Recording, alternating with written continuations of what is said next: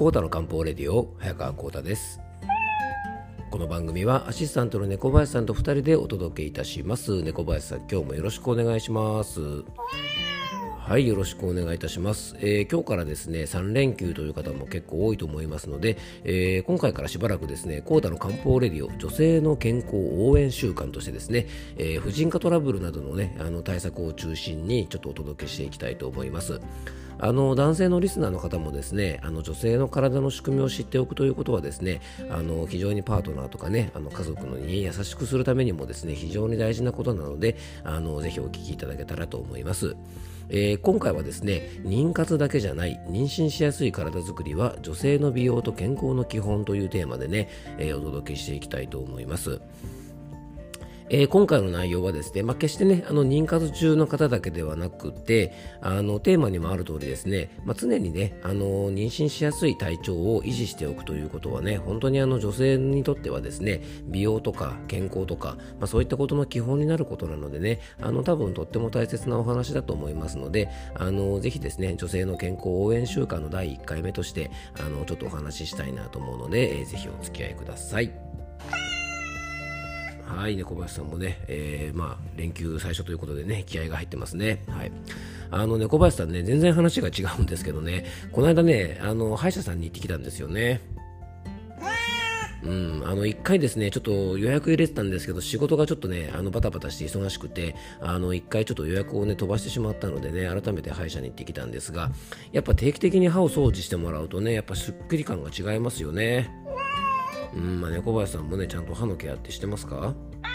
うんまあ、にゃんこさんのね歯のケアもねこうなんかガムみたいに噛んでねこう歯をきれいにするものとかね、まあ、歯磨きとかも結構したりするんですけどね、まあ、猫林さんもね動物にとって歯は命ですからねぜひ気をつけてくださいね。あの僕もねできるだけいつもねこう、まあ、歯ブラシで磨いて歯間ブラシを使ってマウスウォッシュを使ってですねあのかなりいろいろね気をつけてはいるんですけどもなかなか歯のお手入れって難しいですよね。で猫林さんねさっきも言ったけどね噛む力っていうのはね動物にとってねある意味こうね足腰の健康と同じくらい大事なことですよね。うん、本当ね、あの噛めなくなってね、自分の口で食べれなくなったら、まあ、野生の世界ではですね、まあ、死を意味しますもんね。まあ、それぐらい大事だしね、あのまあ身だしなみの一つとしてもね、やっぱりこの歯のお手入れってね、結構意外と見ている方が多いと思うので、あのぜひですね、皆さんもね、僕もちょっと歯医者に行って改めて歯の大切さを感じたので、あの皆さんもね、歯のケアなんかもちょっと気をつけていただきたいなと思います。また、歯に関してもね、ちょっとこの番組でもいろいろお話ししたいと思うのでね、あのまたね、楽しみに待っていただけたらと思います。じゃあそれでは本題の方に入っていきましょう。コータの漢方レディオ、今日もよろしくお願いいたします。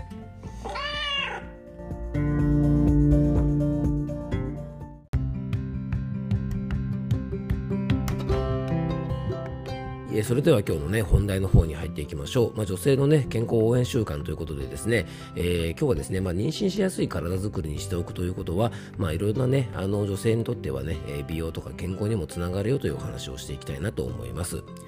あの僕のね漢方相談の中でもね実は1、2を争うほど多くですねあの寄せられる相談内容が実はあの子宝相談なんですよね。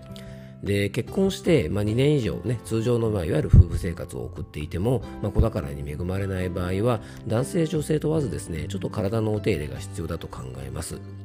で男性側の問題としてはですねやはり精子の質とかね量が低下してしまう症状とか、まあ、ED などですね性的能力が低下してしまうことが、まあ、主な原因として、まあ、男性側の問題としては挙げられます。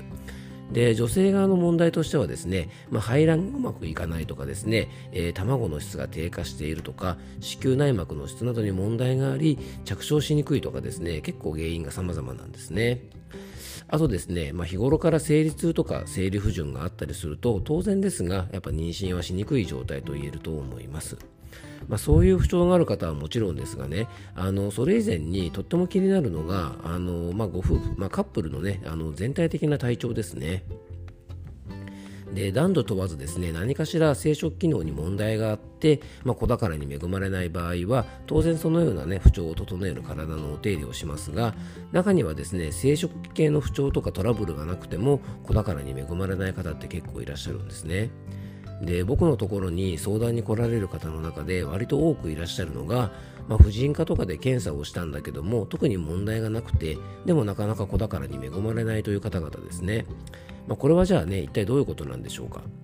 僕はですねこれはやっぱ体の弱りが原因じゃないかなと常に思っています。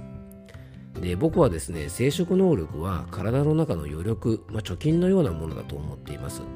あの体力がねしっかり満ち溢れて精神的に安定している方と病院の検査では生殖能力に問題がなくても毎日疲労困憊で精神的に不安定な人がいたら、まあ、これはねどちらが子宝に恵まれるかということは分かりやすいと思います。で特にですね毎晩ねあの特にですね男性は毎日が疲労困憊で仕事から帰ってきてですねもう疲れ切って帰ってきてねもうご飯食べたら寝るっていうような日々だったら、まあ、どうでしょうか？ね、とてもこう夫婦生活をしていくようなねあの元気も出てこないと思います。でやっぱりですねあの夫婦生活、まあ、いわゆる性行為自体はですね男性の体をかなり消耗させることも事実ですから、まあ、疲労困憊であればですね、まあ、そういうことをしたいという思いが出なかったりとかやっぱり質の良いですね精子なんかを作ることも難しいと思います。なのでね男性の場合はその時の体調がどうかということがね非常に重要だと思います。なのでね、まあ、心と体に余力があり仕事が終わった夜でもねある程度元気な状態を作っておくことがとっても大事だと思いますし実はねこれ女性の方も同じなんです。で女性の方はですね1ヶ月間かけて卵を育てて、まあ、体の中のですね血液を大量に消耗して赤ちゃんのベッドになる子宮内膜を作っていきます。男性同様ですね毎日の生活で疲労困憊になっていたらですねとてもそんな方までですねエネルギーが回らないと思います。で生殖機能に問題が出るほどでなくても体が慢性的に疲れていたら当然ですがね良い結果は出にくいと思います。あの女性の方でね体重が落ちすぎたりとかしたりねあとスポーツ選手でトレーニングをハードにやりすぎて体を追い込みすぎてしまうとね無月経になることがよくありますまあ、あれこそですね体を疲れたりとか体が疲れたりとか弱ったりするととてもねそんな体が弱った状態もう絞り込まれた状態で妊娠してしまったら体が持たないとですね自分の体が判断して、まあ、月経を止めてしまうんじゃないかなと考えられています。まあ、そのためにもね子供あの子宝をですね望まれているカップルの方はまず今のねご自分の体調がどうかということをですねぜひ見つめ直していただきたいと思うんですね。まあ、疲れたっていうですね疲労感で、えー、まあ、あからさまにね体が疲れてる弱ってくれてるということをですね体が教えてくれてる方ですね、まあ、そういうねタイプの方はまだ分かりやすいんでいいんですああ疲れたなって感じればね自分の体が弱ってる疲れてると分かりますよねでね、結構厄介なのがですね、もう仕事大好き、やる気も満々、もう疲れなんか感じてないっていうタイプの方なんですね。こういう方はですね、交感神経が優位な状態が続いて、疲労感を感じないだけに、体の弱りにもですね、非常に気がつかない。要は、自分が頑張りすぎてることに結構気づかない方が多いんですよね。でもこういう方ってね疲労感は感じていなくても肩こりがあったり頭痛があったり肌荒れがあったり胃腸の調子がいまいちだったりお通じがいま一つだったりむくみがあったりアレルギーがあったり疲労感以外のね体の弱りのサインが結構たくさん出てる方もいらっしゃいますのでもしそういう時はですねもしあの一度ね立ち止まって自分の体の様子をぜひ見てみてほしいと思います。あの体はね皆さんが思ってる以上に正直です。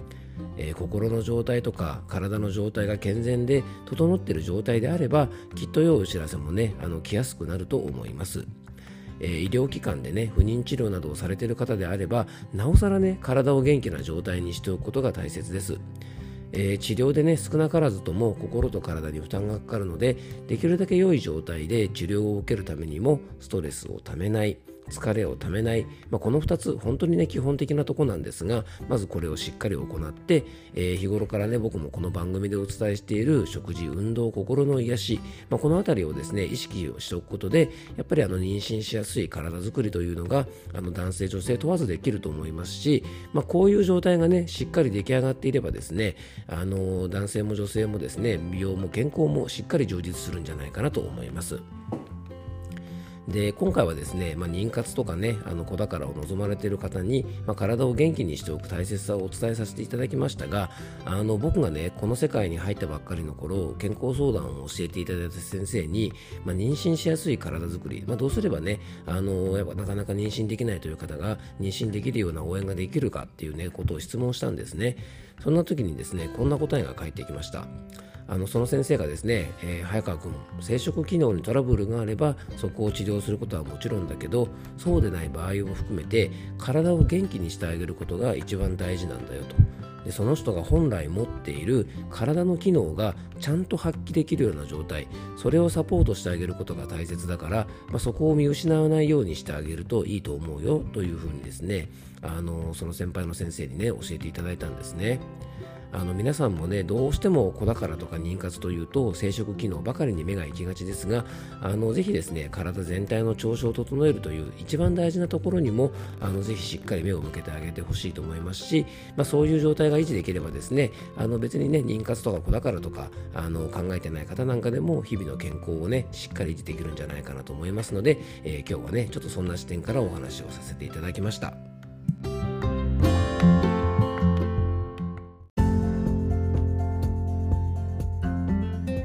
ことでね、今回は、まあ、妊娠しやすい体づくりってどんな体かっていうようなことについてね、ちょっとお話をさせてもらいましたが、まあ、どんな病気とか不調もそうですが、やっぱ体が本来持っている機能がね、ちゃんと発揮できる状態にする、まあ、そこがですね、やっぱりあの不調の改善にはね、一番大事ですよね。ですのでね、まあ、妊活に限らずですね、ぜひあのそこの大事なところだけはあのぶれないようにね、皆さんも気をつけていただけたらと思います。えー、最後に僕からご案内です、えー、この番組ではあなたからのメッセージや番組テーマのリクエストなどをお待ちしております。えー、メッセージやご質問はね、番組詳細の方に専用フォームのリンクを貼り付けておきますので、そちらからよろしくお願いします。えー、Twitter や、D えー、Instagram の DM からでも大丈夫です。え、そしてですね、え、連日ご案内させてもらっております、え、9月28日の水曜日夜8時から、え、秋の漢方的ね、あの養生法ということで、秋を快適に過ごすためのですね、漢方的養生法のオンラインセミナーを開催いたしますので、えー、詳しいことはですね、えー、番組詳細に貼り付けてあるノートの、えー、記事のリンクか、えー、オンラインセミナー専用のホームページの方をですね、ぜひ覗いていただけたらと思います。あの、オンラインセミナーでね、皆さんとお話できるのを楽しみにしております。えー、質問タイムもね、ありますのでね、直接僕といろんなお話ししていただくこともできますので、えー、興味がある方はぜひ、ね、一度覗いてみてください。今日も聞いていただきありがとうございます。どうぞ素敵な一日をお過ごしください。漢方専科サータ薬房の早川幸太でした。では、また明日。